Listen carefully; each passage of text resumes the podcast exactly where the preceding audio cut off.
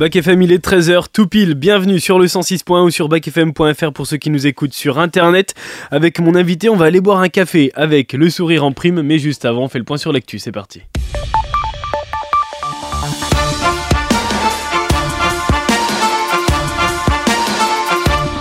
Et on commence avec l'actualité mondiale et la Maison Blanche qui a prévenu hier que les États-Unis auront assez de fonds que pour seulement une seule enveloppe d'aide supplémentaire à l'Ukraine cette année. Le Parlement américain a engagé plus de 110 milliards de dollars depuis le début de l'invasion russe, mais les républicains du Congrès bloquent une importante enveloppe d'aide. Ils réclament des changements majeurs à la politique migratoire des États-Unis. Et puis de son côté, la Finlande a signé hier un accord pour renforcer sa coopération militaire avec les États-Unis.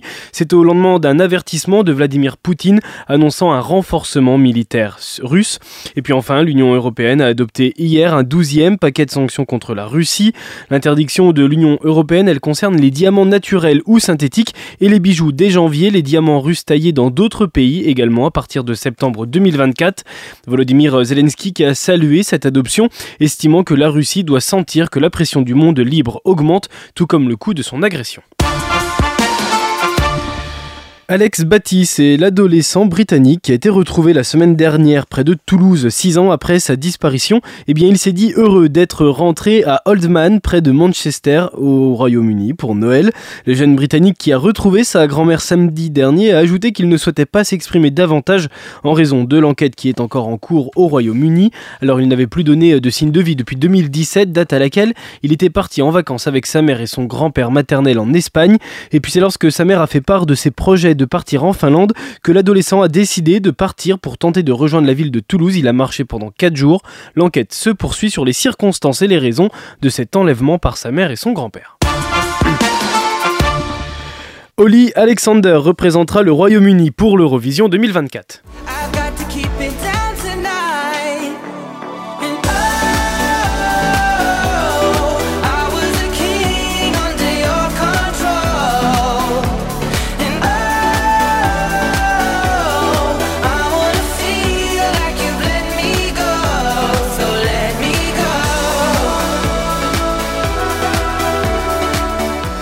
Et on connaît un nouveau concurrent pour Slimane. L'artiste de 33 ans a officialisé sa participation samedi soir dans l'émission Danse avec les stars de la chaîne BBC One. Acteur dans la série It's Scene et chanteur pendant plusieurs années du groupe Years on Years, il est une icône de la communauté queer et défendeur des droits LGBT.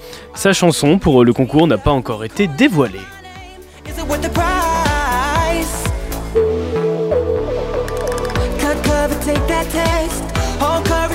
chest. Don't wanna wait for you, don't wanna have to lose all that.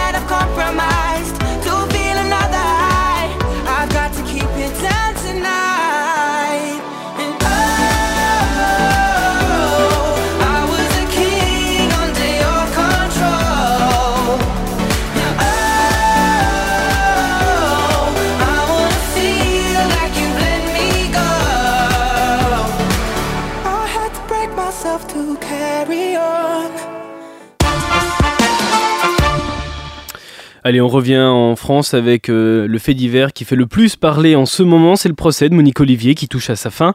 Après trois semaines de débat, le verdict est attendu aujourd'hui à Nanterre. L'ex-femme de Michel Fourniret est jugée pour complicité dans trois crimes, les enlèvements et meurtres de Marie-Angèle Domès et de Johanna Parich, et puis l'enlèvement et la séquestration d'Estelle Mouzin.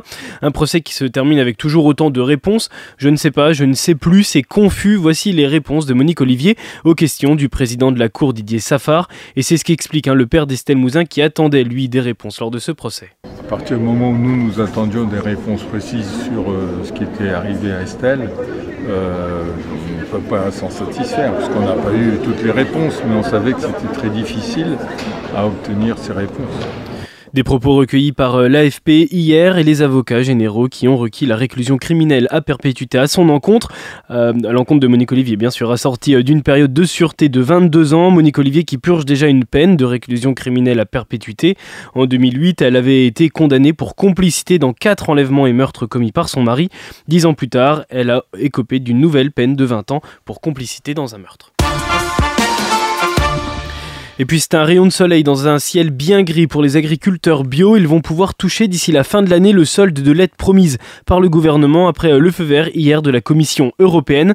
Fin novembre, le gouvernement avait indiqué son intention d'augmenter de près de 34 millions d'euros l'aide de crise aux agriculteurs certifiés bio en précisant que cette rallonge était soumise à l'accord préalable de la Commission européenne.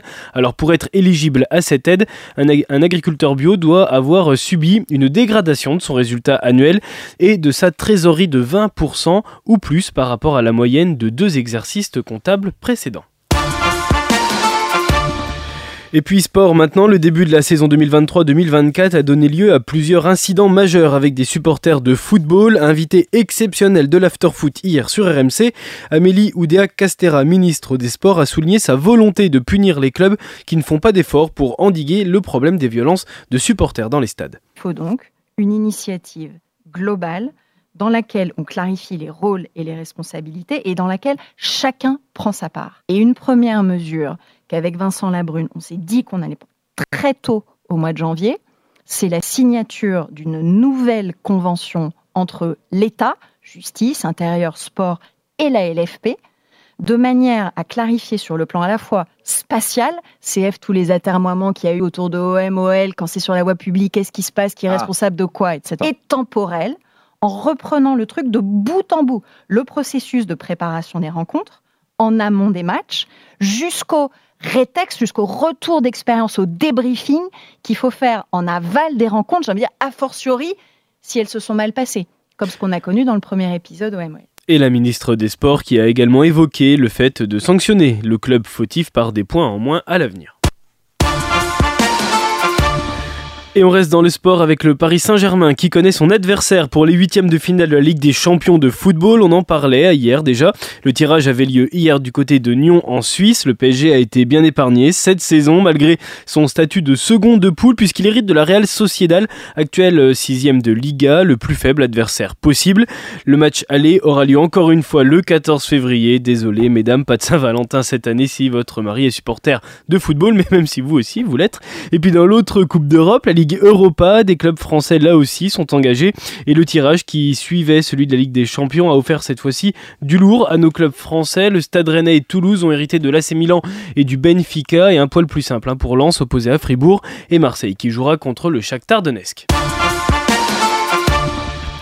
Et c'est aujourd'hui la journée nationale du sapin. En France, un foyer sur quatre accueille un sapin à l'occasion euh, des fêtes de fin d'année. Cette année encore, c'est un conifère du Morvan qui est choisi par l'Elysée.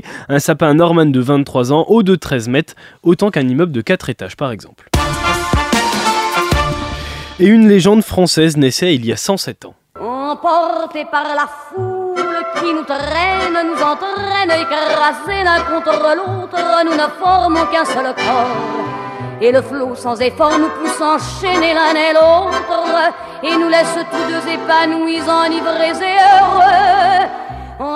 Par la foule 60 ans après sa disparition, Edith Piaf reste une icône française dans le monde entier et risque de continuer à l'être. Après le film La Môme où elle est interprétée par Marion Cotillard, eh bien le projet que l'on a déjà évoqué sur sa vie en film d'animation recréé par l'intelligence artificielle est en fin de développement et devrait voir le jour, c'est officiel, courant 2025. Un projet validé par ses héritiers qui ont été bouleversés par les premiers aperçus. Alors affaire à suivre, on en parlera évidemment dans Action au moment voulu. Action demain, dernière de l'année 2023 d'ailleurs. On fait un bilan cinéma et je vous invite à aller répondre au sondage sur les réseaux sociaux de la radio Facebook et Insta de Bac FM. On vous demande votre top film 2023. On en parle demain, 10h30.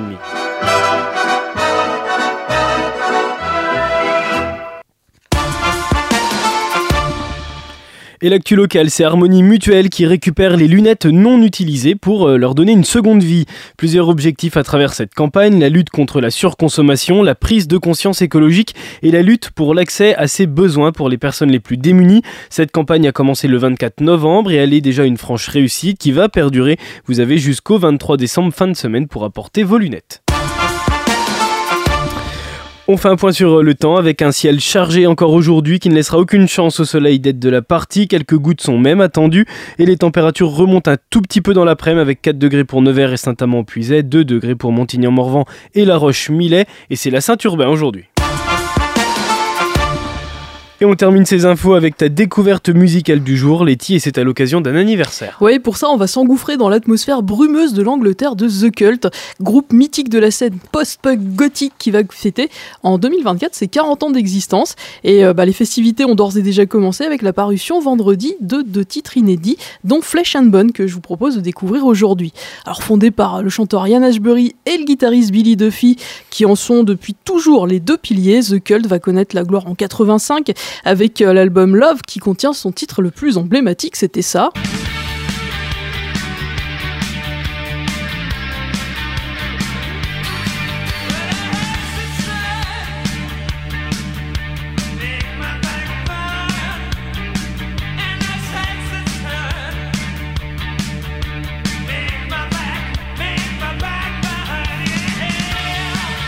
On est dans un son typiquement euh, années 80. Ouais, de ouf. Ouais, ça s'appelait euh, She Sells Sanctuary, et donc euh, les plus anciens auront reconnu. Mais c'est l'actualité de The Cult hein, qui nous intéresse aujourd'hui. C'est la sortie donc de ces chansons Si OTA et Flesh and Bone que Ian Ashbury et Billy Duffy ont composé après avoir ressuscité la première incarnation du groupe lors d'une récente tournée. Alors on y retrouve l'esprit un peu post-punk, death rock à la fois sombre et énigmatique des tout débuts du groupe, avec une petite touche hard rock qui est elle plutôt représentative de ce que va devenir sa musique au fil du temps, de ce qu'elle est aujourd'hui. Et euh, du coup, si vous souhaitez vous procurer ces deux nouvelles chansons, eh bien, euh, elles sont disponibles sur un single vinyle intitulé Death Club 8323, qui est lui-même inclus dans l'extension de l'album Under the Midnight Sun, qui était paru l'an dernier. Flesh and Bone de The Cult, c'est la découverte de ce mardi sur Back FM.